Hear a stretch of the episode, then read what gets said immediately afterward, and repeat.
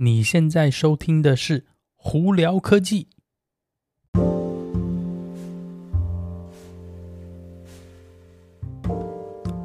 嗨，各位观众朋友们，大家好，我是胡老板，欢迎来到今天的《胡聊科技》。今天美国洛杉矶时间三月二十号星期一啊，我们昨天晚上。洛杉矶、尔湾这边又开始下雨了，今天又还在下雨，所以天气阴，这几天又要下雨，天气又要变冷了。原本以为春天来了，周末其实温度还不错，就突然一下，哎，又开始下雨了。那出门在外的朋友们，真的记得要带个雨伞哦。好，今天有哪些新闻要在这里跟大家分享呢？今天电动车新闻主要为主。那我们在分享电动车新闻之前呢，首先我们先从 Facebook 跟 Meta 开始。在美国这边呢，Facebook 跟 Meta 终于要开始收。每个月十二块美钱美金是做什么呢？你如果要蓝勾勾的话，对，你没有听错哦，在 Facebook 上头还有 IG 上头，你如果要蓝勾勾，就是要认证的话，现在开始呢，在美国已经开始说，你每一个月要十二块钱美金。你如果是直接经过 Apple 的 App Store 呢，或者是 Android 的那个 Google Store 呢，去。购买的话还要更贵哦，是十五块钱美金一个月哦。那当然，这个东西主要的针对什么？针对就是比较就是公众人物啊，还有一些可能特别需求的一些平台呢，这样子避免去有一些盗用或者是开假账号。那问题是，我我个人觉得蓝勾勾对啦，一定会减少这些东西，但是假账号我觉得终究还是会有很多在外头。呃，而且一我个人觉得一个月十二块钱美金，嗯，不。便宜呢，嗯，那以现阶段来讲呢，是那个已经在美国开启了。那之后它会不会调价钱呢，或怎么样呢？并且到达其他哪些国家呢？目前还没有讲太多了。反正先从美国开始嘛，先收钱再说嘛。这个概念我不知道大家知不知道哈。好，那再来了另外一个聊一下电动车的新闻是，诶，在美国呢，Seven Eleven 呢，它要开自己的充电那个桩哦，充电站。那在哪里？就在他们的这个就是。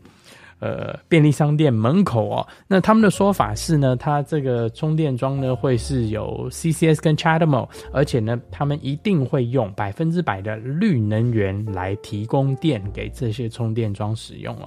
那这个多多少少也就是增加在外头的充电桩的曝光率啦，也间间接性来说，对未来电动车发展也是很好的一件事情。那但是它会不会一家店有很多充电桩呢？我个人觉得不会吧，我可能觉得就是三四台或三四个机器差不多就是这样子。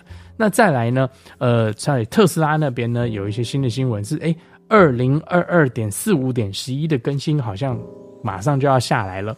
那大家最期待的停车的这个侦测呢，这辅助侦测系统呢，就是我之前讲的 USS 的这个 sensor 呢，他们终于是。不是说 sensor 要回来，而是系统终于要支援，就是视觉系统来帮助你停车咯。也就是说，之前 USS 拿掉的原因，就是因为特斯拉他们是说法是可以用摄像头就可以达到辅助停车的效果嘛。那现在这个更新终于快要下来了，所以没有 USS 的这个 sensor 的朋友们，哎，可以真是应该算是应该是期待很久了吧？那之后呢，如果有机会测试给大家看的话，我们再看看它到底有多准确哦。那再另外一个呢，Lamborghini 终于发布说，他们二零二四年以后就不会再制造汽油车了。对，那大家可能听着就好哇，很开心，好棒哦。那个 Lamborghini 也要往电动车发展，呃，其实也不是啦。他们说他不是，他只是不做纯电的车子，他还是会做油电混合。那到最后呢，还会再做电动车。那以现阶段来讲，他们会以那个油电混合为优先，然后再来再做电动车哦。那不过也好啦，这个超跑这个本来就是超级耗油、超级费油的。你如果走油电混合，甚至到电动车，我想对未来应该都是有好处的啦。好，那再来呢，我们来聊聊 Nissan 哦。Nissan 呢，这最新发布的这个 Aria 呢，二零二三这个休旅车呢，有一些那个应该算是。规格出来了，以前轮传动的话，六十三 k 瓦小时电池的话，它的这个续航里程在美国这边的 EPA 大概是两百一十六英里哦，起价不贵哦，四万三千块钱，哎，听起来不错。那你如果去网上看的话，它里头的这个内装设计，其实我觉得都还蛮先进的，当然没有像那个特斯拉那么简化，但是它已经陆陆续续也开始半简化了吧？我觉得这是一个蛮适中的一个设计。那个有兴趣的朋友可以去看看。那它这这款的这个 Aria 的 SUV 呢，还有好多不同版本哦。比方说就是四轮传动 All-Wheel Drive 啊，大概在四万七千块钱左右呢。那那个。续航里程大概两百零五英里，那你可以最贵呢，可以买到八十七 k 瓦大电池的这个比较算是性能版本的哦。那只不过呢，续航里程呢可能就降到那个两百七十英里哦。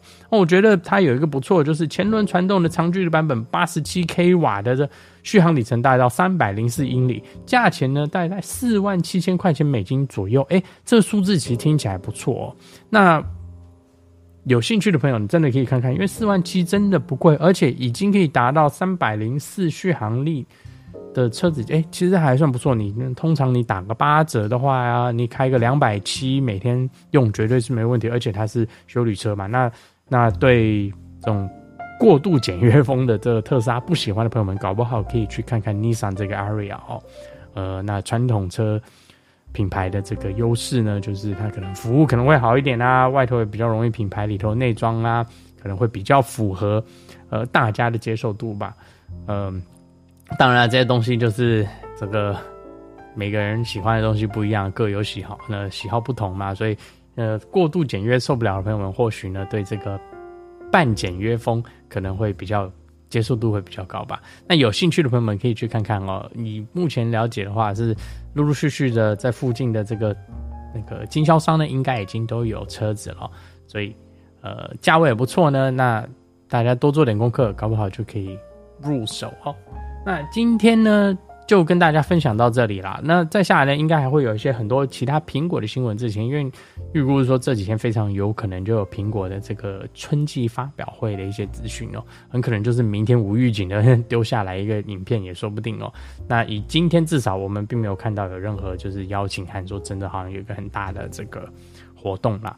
但是目目前预估是春春季应该是会有一个发布会才对。